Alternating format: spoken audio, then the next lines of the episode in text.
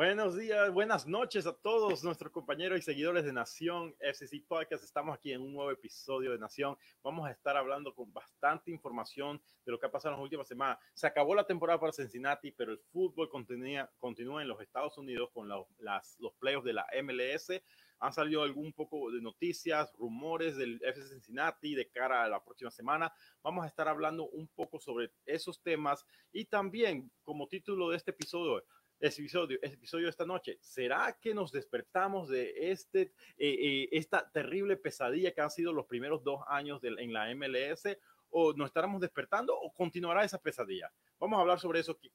Pongan en los comentarios qué piensan eh, continuará eh, el horror de, lo que ha pasado en los últimos, dos años en la, MLS o habrá mejoras? ¿Qué, ¿Qué, piensas tú? Dejen los comentarios. Vamos a, como siempre, vamos a mantener poniendo sus comentarios en pantalla e, y vamos a estar leyendo sus comentarios. Queremos escuchar de ustedes. Así que como siempre, este episodio, gracias a nuestros sponsors porque siempre están ahí apoyándonos. Es Sammy's Craft Burgers, The Job Center Staffing y eh, Western Hills Sports Mall y con dos nuevos que vamos a hablar un poquito sobre ellos en un momento, Jinga Sportswear y, y YM Remodeling Services. Así que vamos a, gracias a todos nuestros sponsors por hacer Nación una realidad. En este episodio vamos a estar hablando sobre mucha información, no se lo pierdan en este episodio número 87.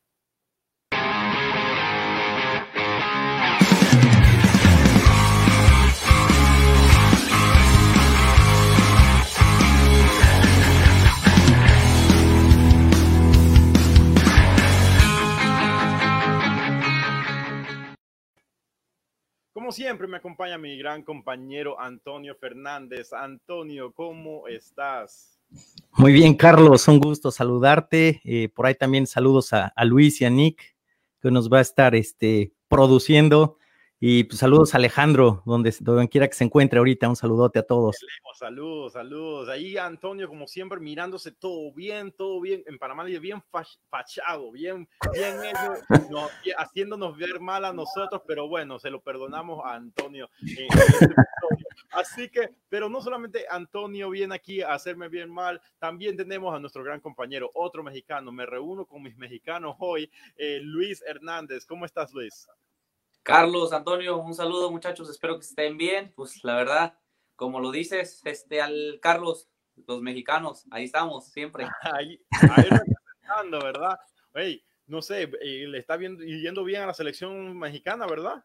Sí, estamos en Sí, parece que sí, ahí con el Tata Martino, ¿eh? Agarraron un buen ritmo. Hey, excelente entrenador, buena generación que está subiendo, pero vamos a ver qué va a pasar con la selección oye, mexicana. Oye, Carlos, hablando ah. de sobre lo de bien fashion de Antonio, le quiero decir que pues, la verdad, pues no creo que le llegue a, a mi, a mi playera. No, no, no. a eso sí, no. Una, la leyenda, la, la, el clásico Star Wars, nadie le gana, de seguro. Pero bueno. No, ese es otro nivel. Exacto.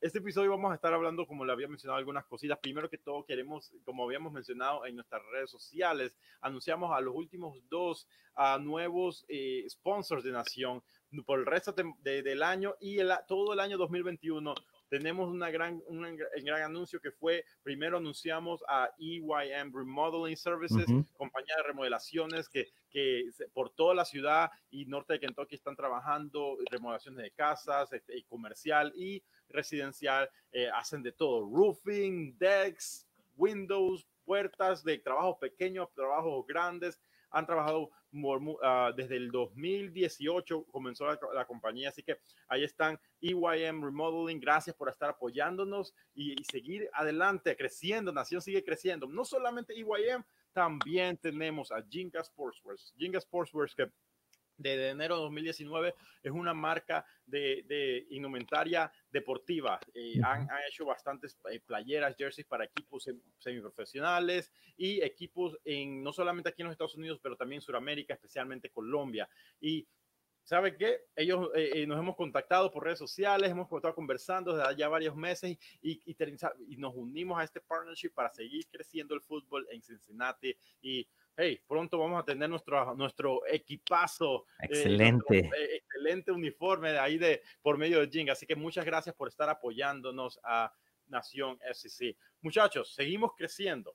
eh, si, si, el club nos, no, no mejora, al menos nosotros vamos a mejorar. ¿Qué piensa? ¿Qué, qué, qué, qué, piensa, muchachos? Luis, ¿cómo, cómo, cómo, cómo, cómo ves el 2021 para nosotros? Pues la verdad, primero, antes de que diga algo, quiero agradecer a los nuevos este, sponsors por este, ponernos este, en confianza con nosotros y echarnos la mano. Creo que eh, ha sido tiempos difíciles este 2020, pero gracias a ellos este, estamos aquí trayéndole a, todos ustedes lo que nos apasiona y informándonos y gracias a ellos que se unen a la nueva al, al nuevo barco de Nación SEC para el 2021. Exacto, exacto. Antonio, vamos a ver, tengo una pregunta para ti. Comenzamos con el tema de esta noche, es Gerard. Gerard es uno de esas personas que llegó a Estados Unidos, nuevo al club, pero no le han salido las cosas bien. Una de las cosas más difíciles ha sido tratar de cambiar un equipo sin tener conocimiento de la MLS. ¿Qué tanto es eh, importante conocer a la MLS, conocer el fútbol estadounidense para salir victoriosos en esta liga? Este, bueno, antes que nada, ¿no? Igual, igualmente agradecer a nuestros sponsors. Eh, bienvenidos al equipo de Nación. Y bueno, el tema Gerard es, todo un tema, ¿no? En Cincinnati. Él, él siento que, como dices tú, no ha, está en el proceso de aprendizaje también. Él llega de un, fútbol muy diferente a, la MLS y, como todos, el, el, primer año se vio como de prueba. Empieza una segunda temporada, hay muchos cambios y nuevamente se ve como otro año de prueba. Y, siento que ese periodo de, adaptación no acaba de cuajar. Él, sigue siendo eh, un experimentador, se puede decir, sigue experimentando, pero nada concreto ha sucedido. Y siento que no ha logrado ni siquiera tener una base de equipo en la que la gente confíe, en que, que se sienta sólida y, lo vemos en sus declaraciones. Él habla, habla de una forma positiva, cierra a pesar de, la crisis que se vivió a final de la temporada, pero creer que, hubo positivos, ¿no? Como el, como el que el equipo mejoró al ataque, eh, la funcionalidad ofensiva fue mejor y también comenta que hubo carencia de goles, pero que se está trabajando para mejorar eso. Exacto, y, digo, creo que es algo obvio para todos, ¿no? Lo vimos toda la temporada y no los dijera Gerardo, no, eh, yo creo que era algo obvio. el trabajo de un gerente general es conformar el equipo con la ayuda del entrenador, del presidente y, los scouts para conformar un equipo competitivo. Eh, mencionó que necesitaba más tiempo, mencionó que él iba a necesitar más ventanas de transferencias para poder conformar este equipo en Cincinnati. Algo que él logró hacer en Europa. Si, si, no, se acuerdan, si no se acuerdan, él viene de, Holanda, él pudo crear un equipo en, en donde fue competitivo, llegó a la primera división y, y, no es, vamos a decir, no es de los mejores equipos de Holanda, pero fue de un equipo que fue terrible y lo hizo un equipo que fue competitivo de media tabla y le trajo el primer trofeo al, club. Así que fue una eh, en la Copa de, de, Holanda. Así que son un, una, un gerente general que es probado, que Jeff Berlin siempre decía, vamos a traer personas, entrenadores, eh, eh, eh, staff members que van a ser probados, que han hecho algo en su carrera para probar que, que, valen la pena. Y, y eso es lo que, si te pones a pensar en papel, es el, el ideal. Pero llega aquí y pienso que la falta de conocimiento del fútbol de la MLS le, le, está haciendo falta. No sé qué tú piensas, Luis, pero una de las cosas que mencionamos de hace tiempo es que hablamos con nuestros compañeros desde Argentina, con Chris, con otros eh, eh, eh, reporteros que dicen, todo el mundo piensa, mira la MLS como pequeño. ¿Será que Gerard llegó a la MLS pensando, oh, aquí me voy a ganar un dineral, me van a pagar bien, voy a traer, traer estos jugadores que ya no dan para Europa y vienen aquí y van a ser las estrellas de esta liga y no le salen las cosas? ¿Piensas que pensó muy poco de la MLS? Mira, creo que sí fue factor el que no conozca la liga eh, Gerard. Creo que fue factor al llegar a un equipo nuevo, donde debutaban en el, en el máximo circuito de la liga profesional de la MLS. Pero creo que a lo mejor sí sobreestimó un poquito el nivel de la liga. ¿Por qué? Porque a lo mejor tienen un concepto, no sé, en, en Europa, Holanda, de que la MLS es una liga donde los jugadores vienen a ganar dinero y a retirarse porque llegan grandes estrellas ya en sus últimos momentos de, de, carrera futbolística. Pero creo que eh, lo que no sabía o, no, o se enteró después, que cuando Cincinnati ya debutaba en la MLS, la liga está teniendo un crecimiento este, demasiado rápido y creo que la competitividad entre los eh, clubes de, la, de toda la liga ha sido este, muy buena. A lo mejor, este, vuelvo a decir, a lo mejor no, no sabía que iba a sufrir el primer año con el Cincinnati, a lo mejor porque no sabía en verdad cómo era la infraestructura del equipo y cómo se manejaban los equipos y las reglas en la MLS, que es muy diferente a ligas europeas, como tú lo dijiste, como lo que hizo en el swap.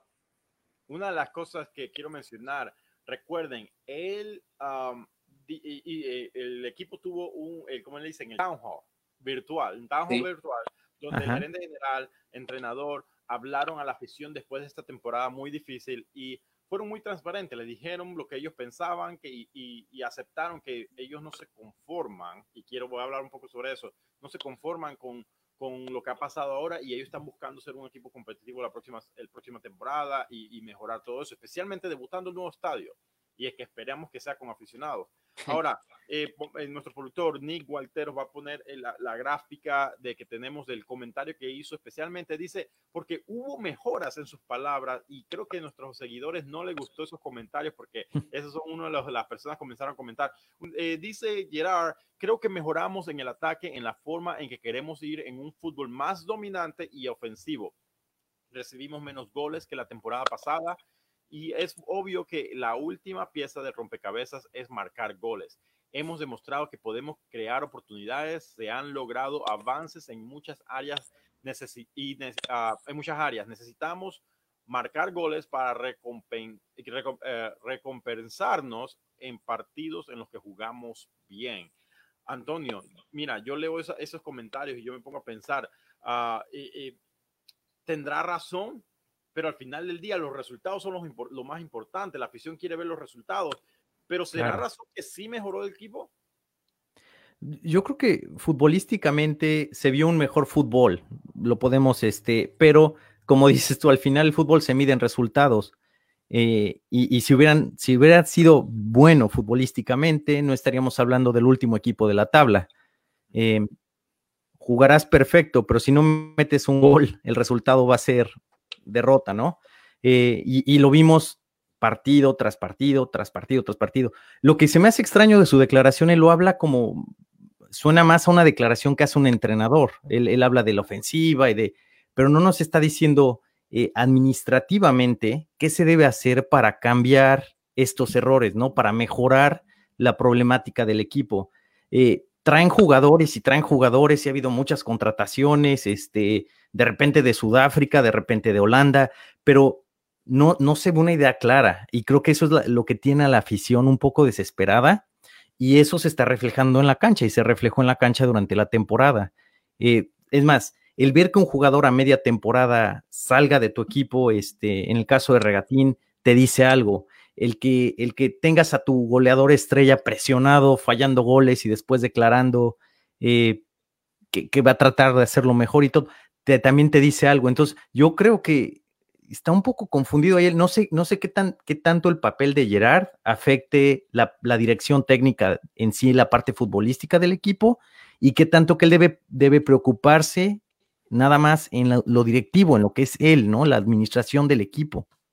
Exacto. Eh, me llama la atención un poco tus comentarios. Hablas sobre que parecen comentarios como más de entrenadores, algo que no había pensado en eso y es muy, estás muy eh, en lo correcto en eso.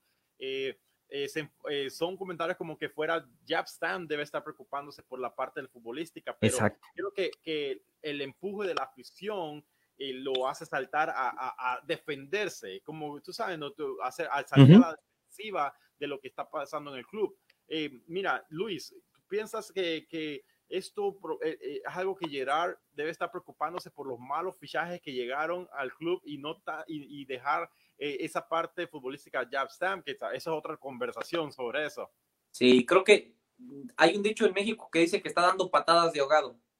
Creo que y es lo que está haciendo Stam. Creo que está este, sacando lo poquito productivo que tuvo la, el equipo en la, de lo que tuvo de la, mm, del torneo, porque la verdad, eh, todos sabemos que los partidos se ganan con goles y sí, a Cincinnati le hacía mm, este, falta el gol para tener este, varios resultados positivos, pero creo que Gerard no sé si sea el, indicado para dar esas declaraciones, como ustedes lo decían, muchachos, creo que es lo de un entrenador. Creo que él debería de preocuparse por, no sé, por este, tratar de formar un buen plantel para el próximo torneo, no sé, este, darse un poquito de autocrítica y decir, ¿sabes qué? Este, este año otro fracaso, porque así yo lo veo, fue un fracaso al, al llegar este, a un nuevo año y saber que es, ahora era un poquito más fácil llegar a los playoffs y aún así no lo conseguiste.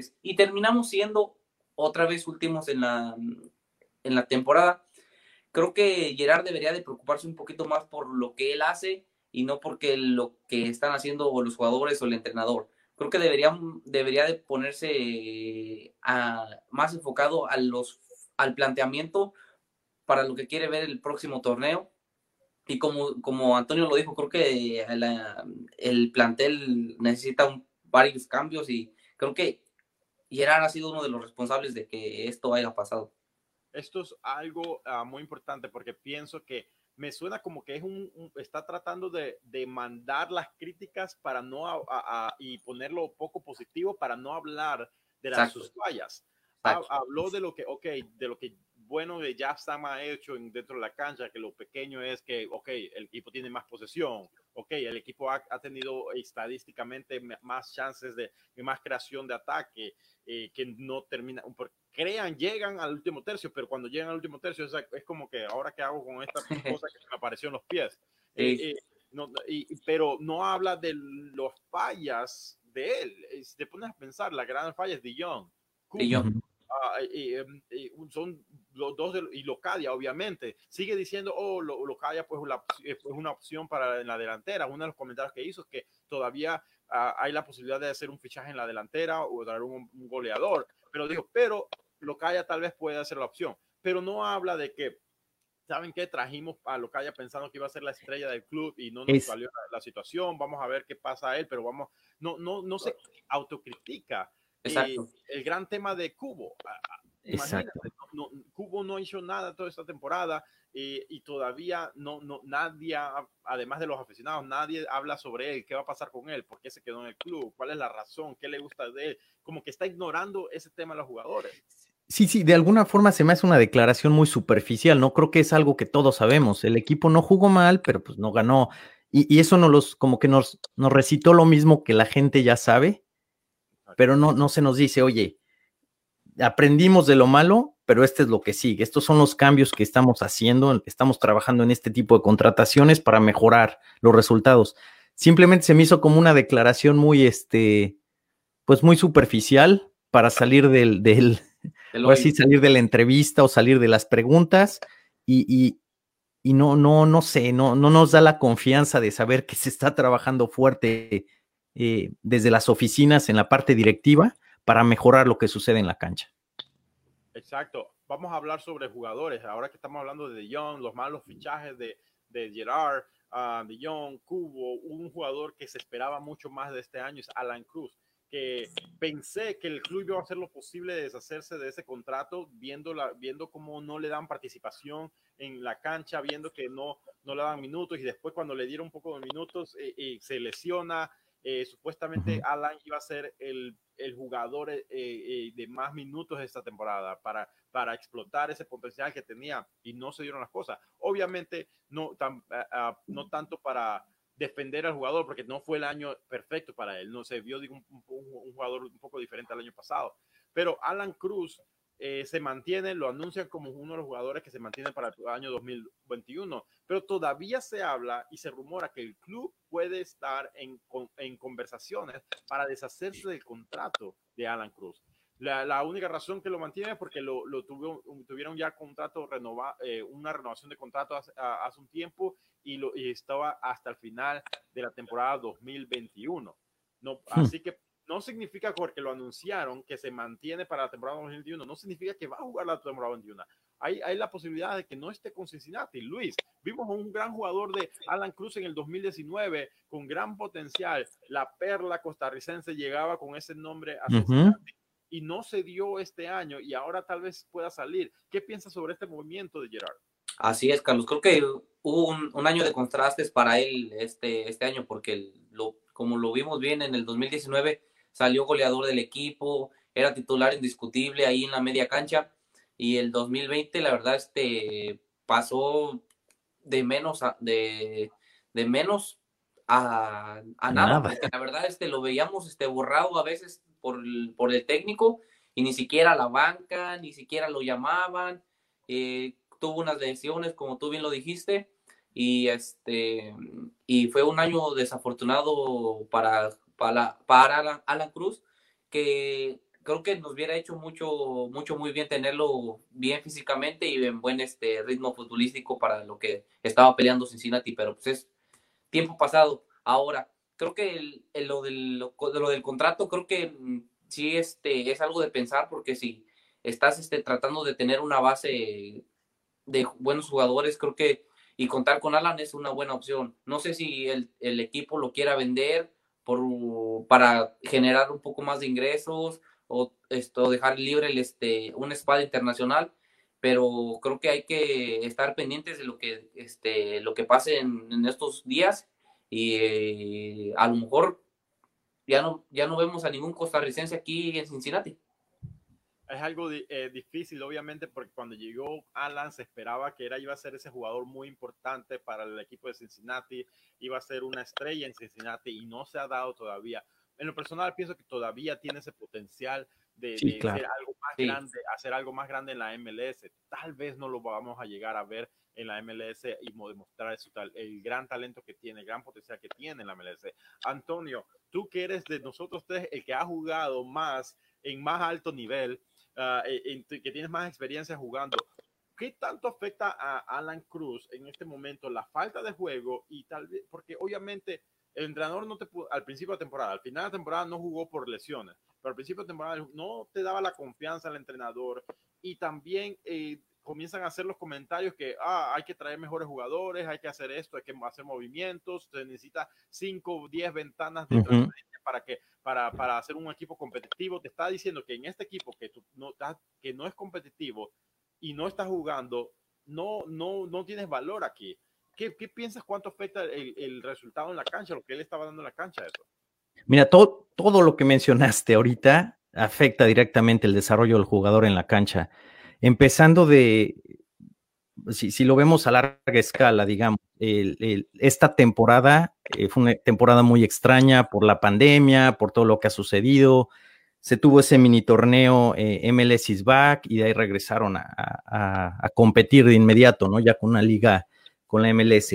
El, el, el, que no te tengan la confianza, el que te dejen de dar continuidad, el que no te encuentren un espacio en la cancha, porque siento que también esa, eh, eso no es culpa del jugador a veces. Si te ponen a jugar en una posición donde no te desarrollas tan bien, eh, va a afectar tu, esquema de juego. A pesar de que el jugador sea un profesional y se adapte lo más que pueda a, lo que le diga el entrenador, es, difícil. Y siento que todo esto eh, lo fue cargando Alan, Alan Cruz y, cerró la temporada de una forma, pues, digo, un jugador que fue, fue, fue borrado del equipo de alguna forma, ¿no? Lo, veíamos algunas intermitencias de él, de repente tenía unos minutos donde brillaba, se veía el potencial que tiene, pero hacia, hacia el final de la temporada se perdió su fútbol, se, se perdió hasta su, su, posición en la cancha, no se sabía exactamente qué se le pedía como, como jugador, ¿no? ¿Qué le pedía Stamp en la cancha?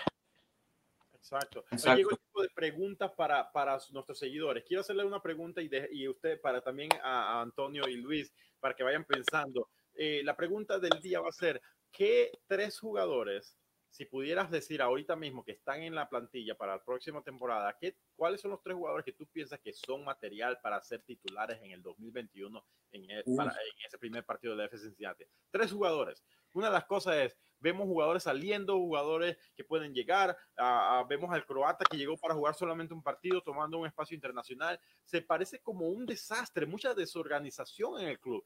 Eh, y creo que eso se demuestra en la cancha, especialmente en el, en el ataque, que no, no se sabe cómo meter los goles, pero fuera de la cancha siguen movimientos que no se sabe qué está pasando. Se hablan de los rumores que ya el club no tenía dinero para, invertir en jugadores, por eso hacen la prueba con el delantero croata que lo traen para solamente un partido, para ver si vale la pena. Y uh, ya eh, no hay, no hay uh, el, que el club detrás de, detrás en las negociaciones comenzó a hacer bastantes errores porque no conocían, no conocen, Gerard no conoce mucho las reglas. Ponte a pensar. Sí, sí. ¿Qué experto en la MLS está en el club? Jeff Birding no, no es un experto en la MLS, nunca. Él, él, él conocía la NFL, él trabajó por muchos años con Exactamente. los Bengals de Cincinnati.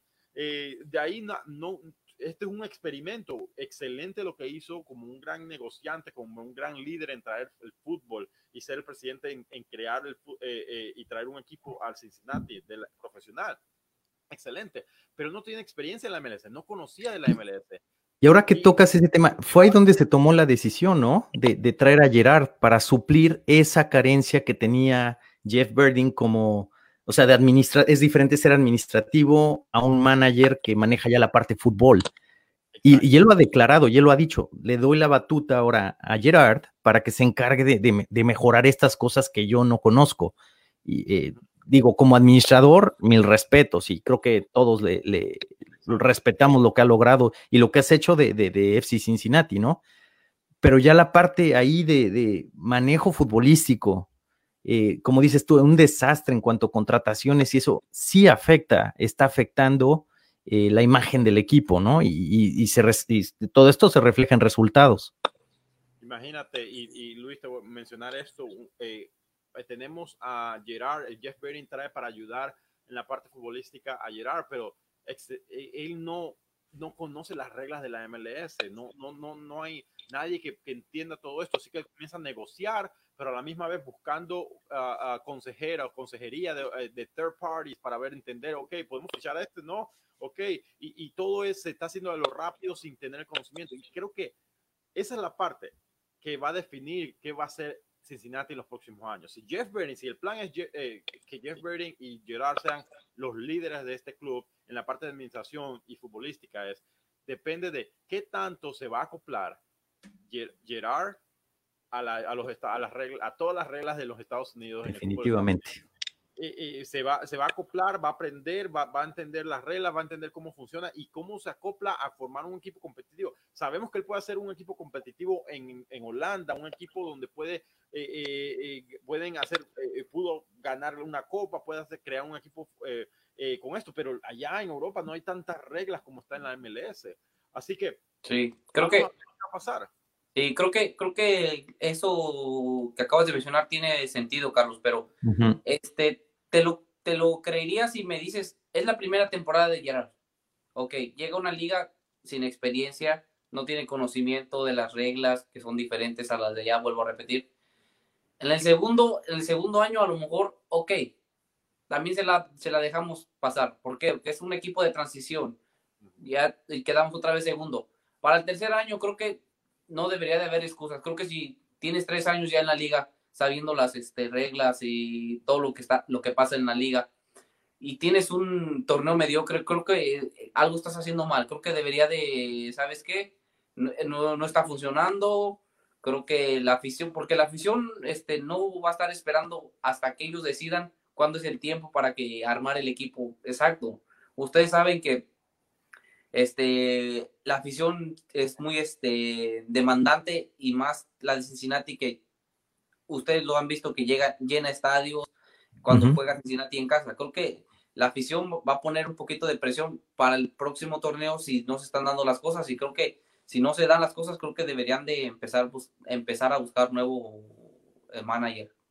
Bueno, yo lo, el único punto ahí donde pienso que, que, le podemos dar de positivo. Si, si lo comparáramos, vamos a decir un ejemplo, con Miami, un equipo nuevo formado con una estrella, un, conocedor del fútbol, a mí, digo, David Beckham, ¿no? ¿Qué, qué más le podemos pedir? Eh, y están pasando de alguna forma lo que vive Cincinnati. Entonces, ¿qué es? ¿Que la, la, liga es tan de entender o es simplemente el proceso que va a tener con la MLS para ser competitivo?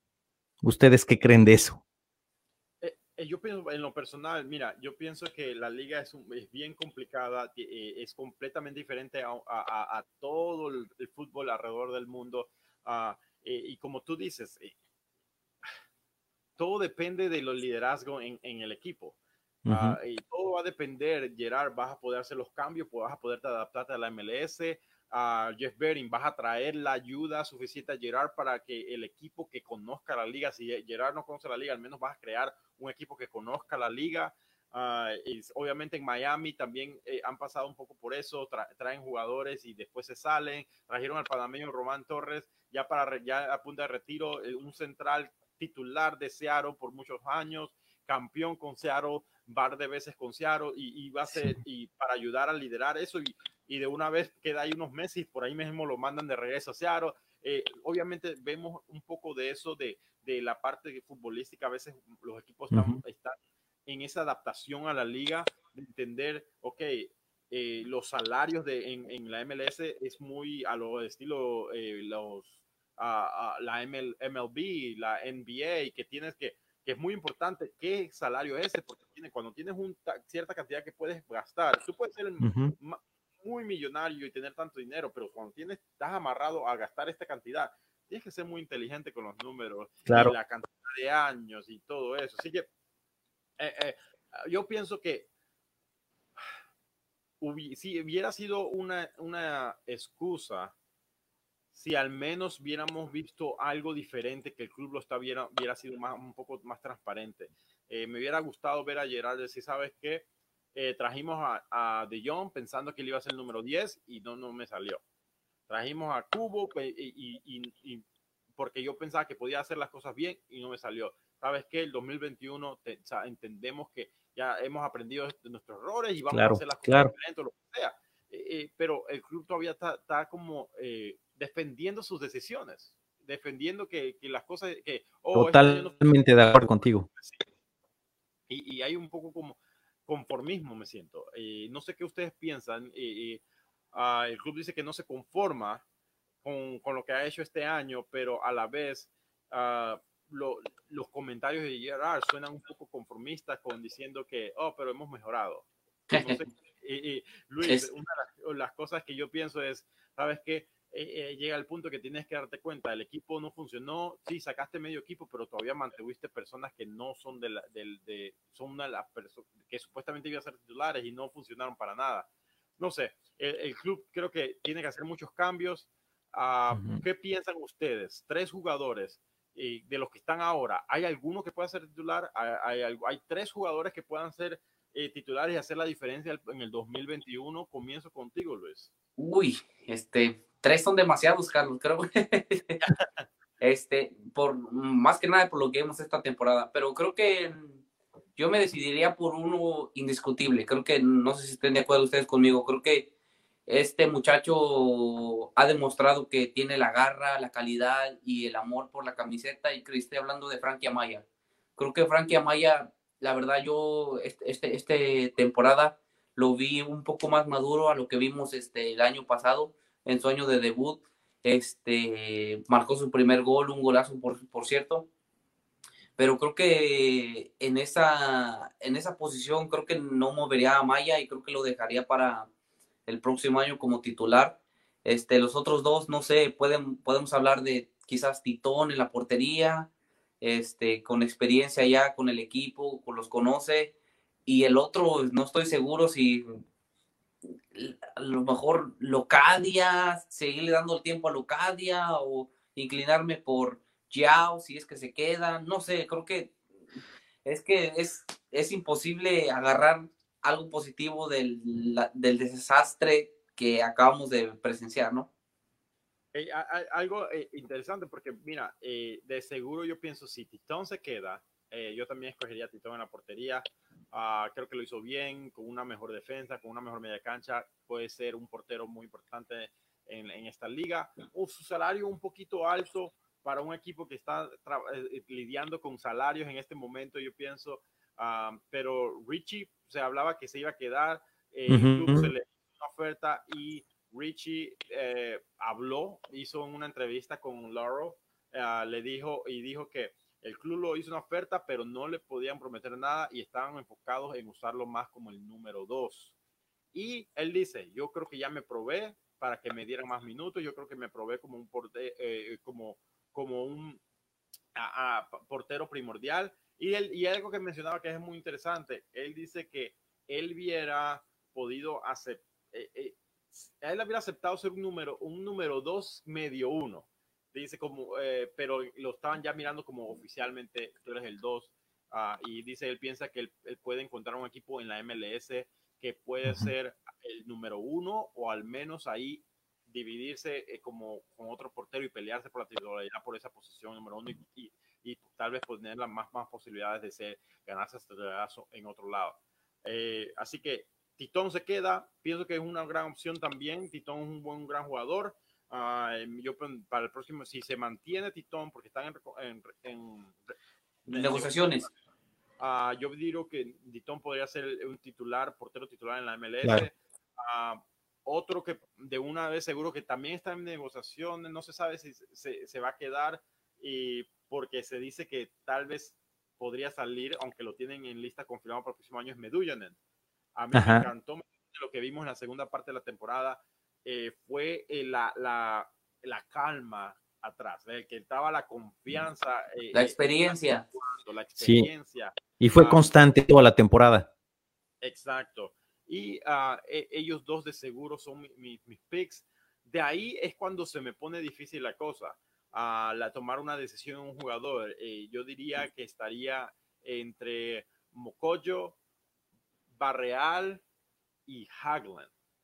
Ah, eh, eh, me, me, cuesta tomar esa decisión. Hagland, lo dudo que lo esté mirando como titulares de seguro, pero me encantó ver cómo jugó Hagland en esos, esos pocos partidos que jugó como titular y los pocos minutos que estuvo en otros partidos.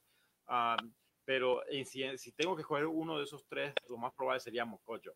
Uh, Mocoyo también me gustó. No fue de lo mejor apenas que llegó, pero lo vi como a, poco a poco se iba. Se acopló rápido, la verdad, porque tuvo muy poco tiempo de, de, adaptación al equipo, ¿no? Y, vino en condiciones adversas, al igual que Barreal, ya cuando los vimos, ya, ya, iban contra, ya era una temporada en decadencia y se tuvieron que adaptar a las circunstancias del equipo.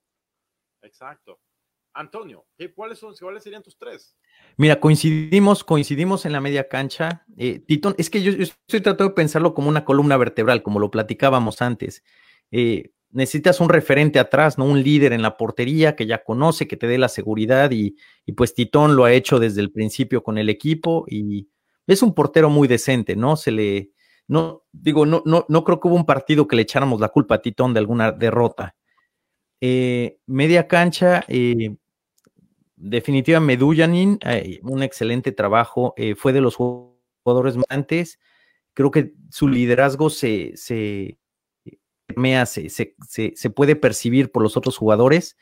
Y, me gusta mucho la picardía de Álvaro Barreal arriba, me, me, gusta. Entonces, si pensamos en columna vertebral, me gustaría que fueran referentes. Ahí ya le agregaría yo a la Frankie Amaya al media cancha. Mocoyo me gustó mucho, eh, como lo decía antes, el, a pesar del poco tiempo de, de, adaptación que tuvo, siento que lo hizo bien, fue un, buen trabajo. Eh, en, una temporada que ya iba mermada, ¿no? Una temporada que iba en decadencia y, que no fue fácil. Yo creo que para ellos no ha de haber sido fácil adaptarse a una nueva liga, adaptarte a un nuevo país y a nadar contra el, contra el océano. Este, entonces, esos son mis jugadores. Eh, algo interesante. También vemos en los comentarios, nuestro productor también puso su opinión ahí en los comentarios. Eh, ¿Cuáles son los tres? Dice Barreal, Frankie y Nick Hageland. Creo que también estamos todos más o menos alrededor de la misma eh, eh, pensar en la misma idea. Barreal es un jugador muy joven, igual que en Frankie, la misma edad, 20 años los dos, ah, son, eh, pero el potencial está ahí. Eh, yo creo que con que le traigan un, un, buen 10, un buen delantero arriba, que él pueda trabajar junto a él arriba y, y crear espacio y tal vez, tal vez jalar esa marca que necesita un, un buen 9 que, que no tiene la pólvora mojada. Eh, eh, eh, tal vez puede ser algo importante, un, un, como winger uh, sería ser un jugador que pueda hacer daño en, la, en algún rival. Vamos a ver qué va a pasar con este equipo. Yo pienso que Frankie, me hubiera gustado ponerlo ahí. Este ni la, la mayoría de la temporada jugando en esa posición en vez de antes que llegara Mocoyo. Es sí. una increíble eh, temporada. Llegó Mocoyo, le dieron la posición de, natural de Mocoyo, que es esa, y trataron de mover hacia arriba a, a Maya como 10 más o menos, y no salían las no le salieron las cosas para nada. Eh, se fue de tal vez entre los top 2, top 3 jugadores en, la, en, la, primera mitad de la temporada a, a nada, casi ni tocaba el balón. Y si te fijas, es el, lo mismo que vimos con Alan Cruz. Entonces, y es eso, yo creo que no estaban cómodos donde estaban y se les obligó a hacer algo que no les naturalmente. Y el equipo no estaba jugando para beneficiar su tipo de fútbol tampoco. Entonces, eso sí afecta al futbolista, ¿no? Y es un hecho que lo vimos, porque como dices, tuvo una decadencia de, de, MLS is back a cómo termina la temporada, la línea iba en decadencia, iba en bajada. Exacto. Ahora vamos a ver eh, qué va a pasar, porque el club ya dijo que están, eh, una de las opciones que estarían buscando sería un número 10. Ya, ya en otras palabras, eh, De Jong supuestamente iba a ser ese 10 que no le funcionaba a Gerard. Uh, ya se, obviamente se dio cuenta, no quiere admitirlo en, públicamente, pero se dio cuenta porque dice que una de las opciones que estaría buscando sería un número 10 que ayude a fluir esa ofensiva, esa creatividad en la cancha. Así que vamos a ver qué podría hacer. Si traen ese 10, yo dudo que, que, que Frankie siente a Mocoyo. Uh, va a estar bien difícil un jugador joven comparando con un jugador como Mocoyo que tiene mucha experiencia en Europa, un jugador de selección como Mocoyo que, que tal vez no lo hizo de la mejor forma, podemos decir, pero notamos la, eh, un, poco del potencial que puede tener Mocoyo. Así uh -huh. que dejen su comentario, ¿qué ustedes piensan? Eh, ¿Y cuáles serían los tres jugadores o, o, más o menos? Tal vez tú digas ninguno, pongan en los comentarios, queremos Vamos a ver. Así que vamos a, a, hablar sobre un poco sobre, ahora que Cincinnati está afuera, quiero mencionar algo. Uh, al menos eh, la MLS continúa, la MLS continúa en los playoffs. ¿Cuáles serían después de Cincinnati? Eh, rapidito, quiero conocer un poco de lo que ustedes piensan. Tu, jugador, tu equipo a ganar la temporada 2020. Ponte a pensar, no sé si han pensado eso, a lo mejor lo estoy agarrando de sorpresa, pero ¿qué, qué equipo podría ser ese equipo importante que pueda ganar toda la MLS en esta temporada, fuera de Cincinnati, eh, eh, Antonio? Híjole, fuera de Cincinnati, eh, tenemos los, los, los, de siempre, ¿no? Este, eh, no sé, Columbus, Philadelphia Union, eh, híjole. Columbus lo uno, uno que se vea superior. Como tercero en de la conferencia este, como el, el tercer seed. Eh, en Toronto tienen como dos. Mira, uh, déjame. Primero. Aquí te va, está Philadelphia Union, Toronto FC, Columbus Crew, Orlando City, New York City, New York Red Bulls, Nashville, New England Revolution, Montreal Impact y el Inter Miami. Esa es la conferencia este. Uh -huh. Y la oeste tenemos Sporting Kansas City, Seattle Sounders, Portland Timbers, Minnesota United, Colorado Rapids, FC Dallas, LAFC y San José. Sí. Este, están los que, los que calificaron, que son un montón, digo, para hacer este playoffs. En esa final, ¿quién podría ser defender la conferencia este?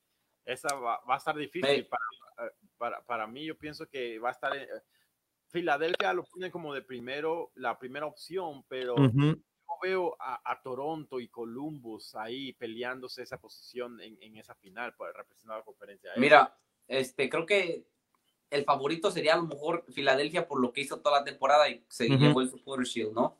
Este, campeón de temporada regular por, ma por mayor cantidad de puntos. Pero a mí si me dan a escoger un, un equipo que creo que vea campeón, sería el Seattle Sounders. Seattle, Seattle. Sounders quedó campeón la, la, temporada, la campaña anterior esta campaña este, no llegó al primer lugar, pero creo que Seattle viene haciendo las cosas bien y tiene la experiencia de llegar a finales y dar sorpresa. Creo que yo me, mi gallo sería Seattle Sanders otra vez. y ahora, ¿con, quién, jugaría la final? me iría a lo mejor con el Philadelphia si es que hace las cosas como lo hizo la temporada este regular. Creo que sería lo idóneo un Seattle Sounders Philadelphia una final. Creo que sería muy buen espectáculo, muchos goles y pero ganaría Seattle por la experiencia que tiene ya en finales. Antonio, ¿qué piensas? Y no, me parece muy acertado este el, basado en lo que se vio, ¿no? En el, sobre todo hacia el final de la temporada, esta temporada. Em, y estoy, para resumirles más o menos, el, el, 21 de noviembre se juegan dos partidos, noviembre 22 se juegan tres partidos, noviembre 24 se juegan otros tres partidos, y de ahí nos brincamos ya a diciembre, donde se van a jugar este, perdón, noviembre 29 eh, se hacen unas, que es este, los dos primeros lugares. se enfrentan, son las ya, ya sesión de semifinales. Entonces, noviembre 29, luego diciembre primero se juega un partido, diciembre 2 se juega otro partido, luego diciembre 6, dos partidos, y este, y finalmente la copa, ¿no? El, la final es el día 12 de diciembre. O sea que viene muchísimo fútbol en poco tiempo. Eh, en cuestión de dos semanas vamos a saber, dos semanas y media. Eh, vamos a ver quiénes, quiénes se van a enfrentar en esa final, ¿no? Y, quién queda campeón del MLS Cup. Hay que, y hay que mencionar también mañana, el 20, se juegan dos partidos también que es considerado playoffs para la, ronda de play-in, para ver claro. Eh, si se ganan eh, meterse ahí sería Nashville contra Miami, dos equipos nuevos y el New England contra Montreal. El repechaje, como lo, llamamos los mexicanos. Ahí sí, el, el, famosísimo repechaje. Vamos a ver, va a estar interesante eso. Para mí, yo pienso que uh, eh, Columbus y Toronto van a llegar a jugar esa final de la conferencia. Uh, el, el, de la este. El vecino. Y ahora, de, de la oeste, ¿quién es, Carlos? Ah, yo pienso que coincido con, con eh, Luis, creo que Seattle definitivamente estaría ahí, pero un equipo que podría dar la sorpresa, creo que es Minnesota. Eh, Minnesota puede dar la sorpresa y llegar a la final de la conferencia oeste a pelear por ese espacio y cuidado y sorprenda a Seattle. Minnesota es un equipo bien balanceado, un equipo bien ordenado que, eh, que ha venido de menos a más. Antes de Cincinnati, eran ellos eran el, equipo, el peor equipo de la, de la MLS y han crecido, han comenzado a, a, a crear un equipo competitivo y lo han demostrado esta temporada. Pues tenemos que aprender algo. Exacto, exacto. Le tomó tiempo Minnesota, creo que esta es ¿qué? cuarta, quinta temporada, no estoy seguro de en la MLS, como quinta la temporada, creo que es. Debe ser su quinta temporada. Así que vamos a ver qué, qué, qué va a pasar. Y yo pienso que Columbus no va a poder contra Toronto en la, en la semifinal. Se va a, it's gonna choke, they're gonna choke como, como en la MLS Tournament. Columbus era uno el favorito y en la primera ronda lo eliminan. Así que creo que Columbus no va a poder. Toronto y cuidado, se repite la clásica final de la MLS que ya se va a ser conocida alrededor del mundo, Seattle contra Toronto. Así que vamos a ver, bastante interesante eso. Eh, rapito, uno, eh, noticias eh, de, que han pasado esta semana. Queremos mencionarle el jugador. Ponga, eh, si puedes, nos ayudas a Nicolás poniendo la, la, imagen. A Mason Henderson, jugador de la academia del F. Cincinnati de la sub-19, ficha con la Universidad de Indiana. Es una universidad grande, una universidad muy buena. Así que vamos a ver cómo le va a él. Seguimos su carrera, esperamos lo mejor para él. Eh, como aquí en los Estados Unidos hablamos de reglas y todo eso, es una competición, no es como en Europa y, alrededor del mundo donde tu jugador de tu academia, si vale la pena, lo fichas de una vez al equipo, a tu segundo equipo o algo. Aquí estás peleando con las universidades también. Las universidades le ofrecen educación gratis al jugador y tu jugador puede decir, ¿sabes qué? No me veo jugando de una vez ahorita mismo en el primer equipo, me voy unos dos años, tres años, cuatro años tal vez a jugar en la en las universidades y a ver si regreso con el equipo o no. No sé qué piensan ustedes. uh, sobre, sobre esto, esto en el fútbol de los Estados Unidos. Fíjate, lo, ¿se acuerdan? Lo, lo, comentamos en un episodio que tuvimos invitado a, a, Sergio Páez, que nos platicaba de cómo es la estructura de las fuerzas básicas de FC Cincinnati y, y, y cómo es este proceso, ¿no? De, de, de, ir creciendo desde la sub 14, 15, 16, 17 hasta llegar a, a, esa decisión grande que toman los jugadores entre colegial, universitario o, o buscar eh, directamente una, una, carrera profesional. Eh, aquí tenemos un ejemplo. Vamos a ver si tiene el equipo, tiene algún plan con estos jugadores, porque hay un buen semillero, aunque no me lo crean, Cincinnati tiene un buen semillero, tiene, por para el poco tiempo que lleva, es, es un, tiene buenos equipos en las fuerzas básicas. Entonces, hay, que ver, hay que ver cómo los manejan. Eh, lo que me preocupa un poco en este momento es que si no se está manejando también la parte arriba, eh, creo que no es momento ahorita para jóvenes todavía en, en, el equipo. Entonces, vamos a ver cómo lo maneja Gerard, vamos a ver cómo se maneja interinamente, pero por lo pronto bien, bien por, por este jugador, ¿no? Que, que firma en una gran universidad y, y quién sabe, igual lo, como están las cosas, eh, es, momento de oportunidad para él para, para estar en la plantilla. Y creo que estoy totalmente de acuerdo contigo, Antonio. Creo que este, eso habla bien de, de, la academia que apenas está comenzando. Creo que eh, le cae bien que no solo otros este, equipos, sino también las universidades, como lo dijo este, Carlos, que es una competencia por tratar de firmar a jugadores, este, se estén fijando en la nueva academia que apenas comienza de Cincinnati y esperemos que le vaya bien a Mason. Y como lo dijimos afuera del aire, Carlos, creo que este, Cincinnati tiene todavía los, este, parte del, de los derechos de formación como jugador este, que, de, que le pertenecen a Cincinnati y a lo mejor podemos, si le va bien a Mason y vemos que le está haciendo bien las cosas, regresa a Cincinnati. Uh. Exacto. Una de las cosas que uh, podemos mencionar es un jugador que también jugó en la Universidad de Indiana, les quiero mencionar, estoy aquí chequeando la información rapidito, es Andrew Goodman. Ok. Andrew Goodman, él, él, él venía de las academias de eh, Chicago, creo que era, sí. y él Um, no, no, el Chicago no decidió fichándolo, ficharlo de una vez, él se fue a la universidad no, y no lo, no, le, no escogieron a Goodman como su homegrown de una vez. Uh -huh. y lo, y así que, ¿qué fue lo que hizo después de, de graduarse de la universidad? En vez de irse a lo, a, a, al draft, donde otro equipo hubiera podido escogerlo, él decidió irse al Celtics y, fichar, y firmar un contrato con, la, con el Celtic de Escocia. Así que, y el Celtic lo manda de regreso a Cincinnati y dice, ok, Chicago no quiero cogerlo, entonces yo lo decido, yo quiero comprar los rights de, de Goodman, comprar los rights de homegrown de Goodman para que no eh, poder ficharlo y los trajeron de regreso. Así que uh, Henderson obviamente va a la, a la, misma universidad, una gran universidad donde obviamente han salido jugadores profesionales y va, va, vamos a ver qué va a pasar. Pu puede ser que continúe jugando, puede ser que lo veamos nuevamente en Cincinnati, o a lo mejor como Cincinnati, como Chicago hizo con Goodman, decida, ¿sabes que No está en los planes para nosotros uh, y tal vez eh, juegue en contra de nosotros, en contra de Cincinnati. Así que vamos a ver qué va a pasar con eso. Con eso vamos terminando, muchachos.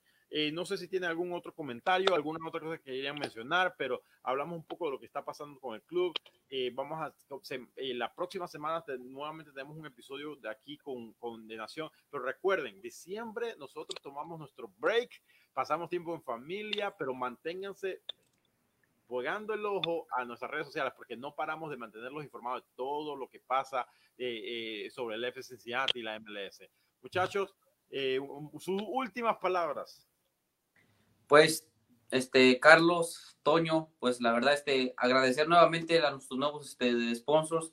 Gracias por la oportunidad y, confiar en nosotros. Este, es, y a la afición de Cincinnati que esté pendiente de nuestras redes, como lo dijiste, Carlos.